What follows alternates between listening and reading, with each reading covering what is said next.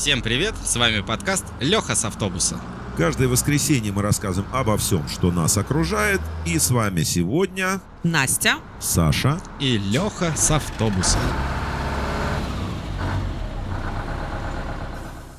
В этом выпуске мы расскажем о вещах, которые придумали или изобрели в России.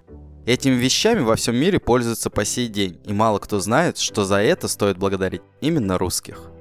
Итак, поехали. Изобретение шикарное – ледоколы. Первый в мире ледокол построили в России в 1864 году. Это был портовый буксирный пароход «Пайлот». У него была переделана носовая часть по типу поморской лодки. Благодаря этому он мог ломать лед собственным весом. Много ледоколов было произведено в СССР.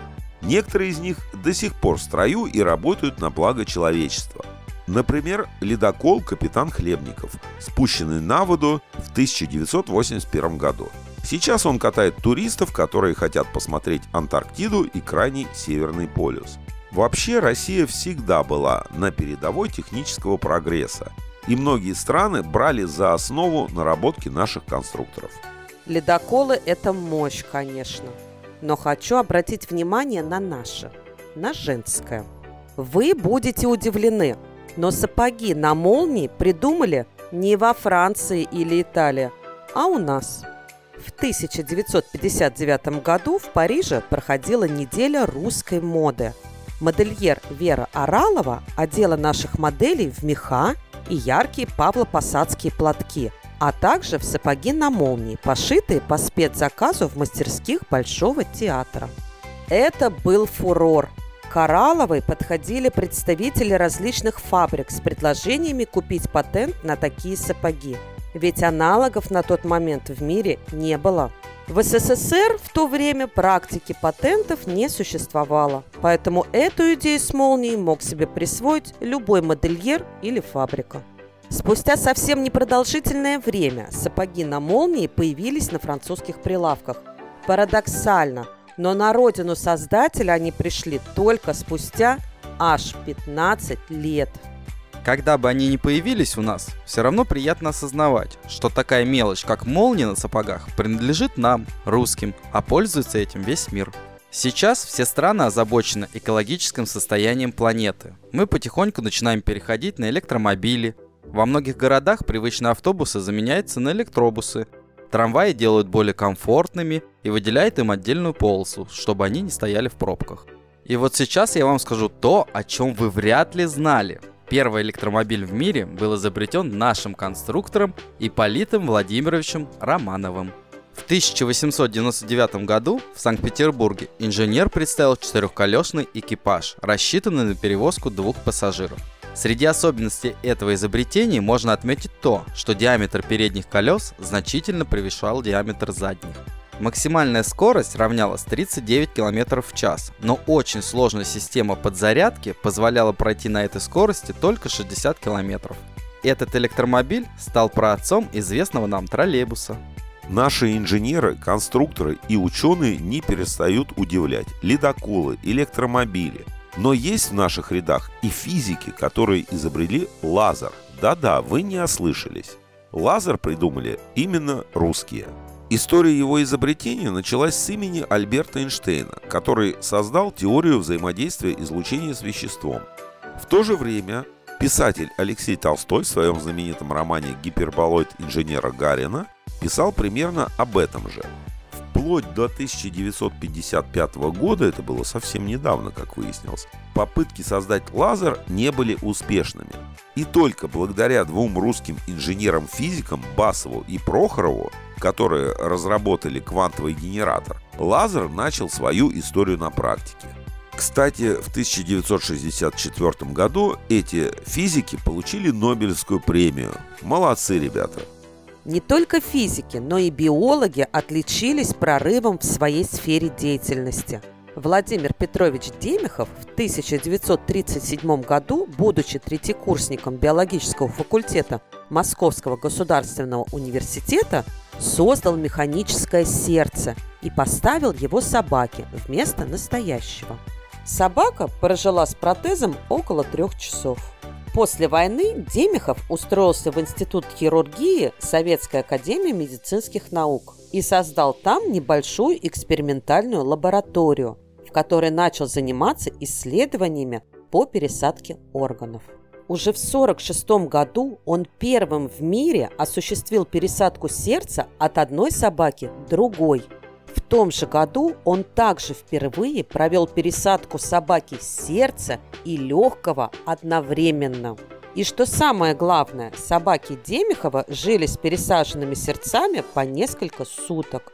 Это был настоящий прорыв в сердечно-сосудистой хирургии. Возможно, на такие эксперименты Владимира Демихова сподвигло произведение, знаменитое произведение Михаила Булгакова «Собачье сердце». Но это не точно, это чисто мое мнение. Не думаю, что это так. Мне кажется, ученые живут все-таки немного в другом мире. В своем, так сказать. Настя, я, пожалуй, дополню твой рассказ на медицинскую тему.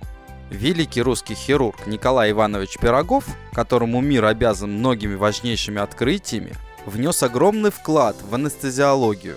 В 1847 году он обобщил свои эксперименты в монографии по наркозу, которая была издана во всем мире. Тремя годами позднее он впервые в истории медицины начал оперировать раненых с эфирным обезболиванием в полевых условиях. Всего великий хирург провел около 10 тысяч операций под эфирным наркозом.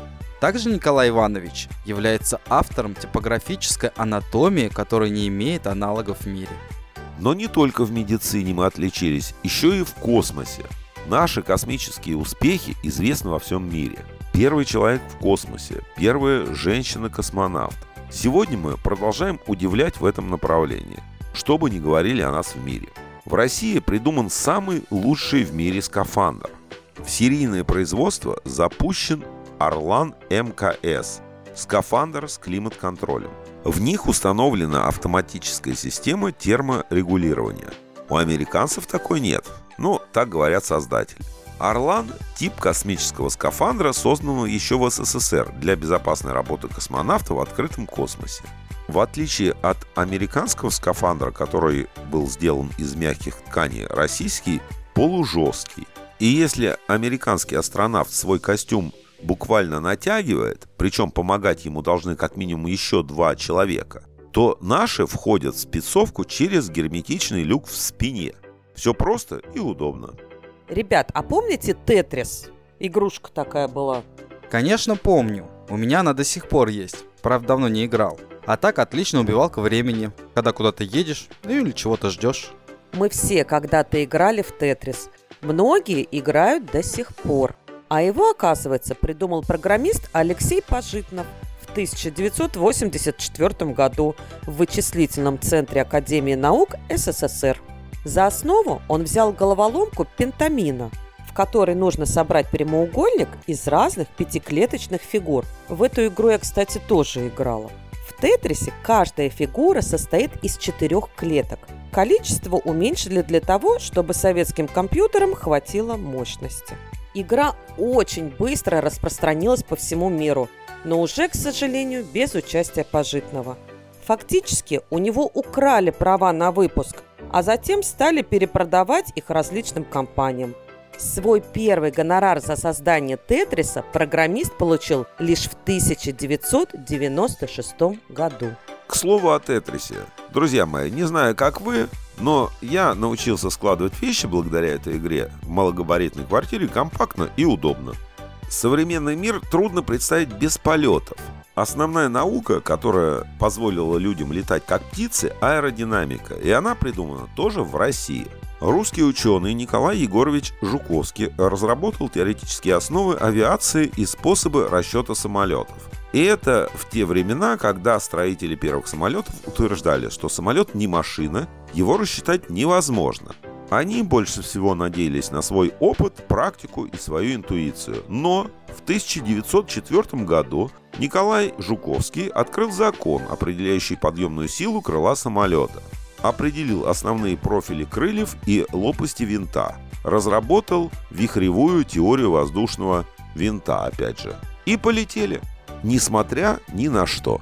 Кстати, именно Николаю Егоровичу принадлежит фраза «Человек полетит опираясь не на силу своих мускул, а на силу своего разума. Все у него получилось. Летаем до сих пор. Это лишь малая часть изобретений, которые берут свои истоки в России. Благодаря нам русским в мире пользуются телеграфом, парашютами, лампочками накаливания, радиоприемниками, телевидением, монорельсовой дорогой и электродвигателями. Русские подарили миру цветную фотографию, а также доктора во всем мире умеют делать микрохирургию глаз тоже благодаря нам. Мы русский великий народ, и об этом не стоит забывать. Друзья, оставляйте свои комментарии, предлагайте темы для новых выпусков. А на сегодня у нас все. Всем пока!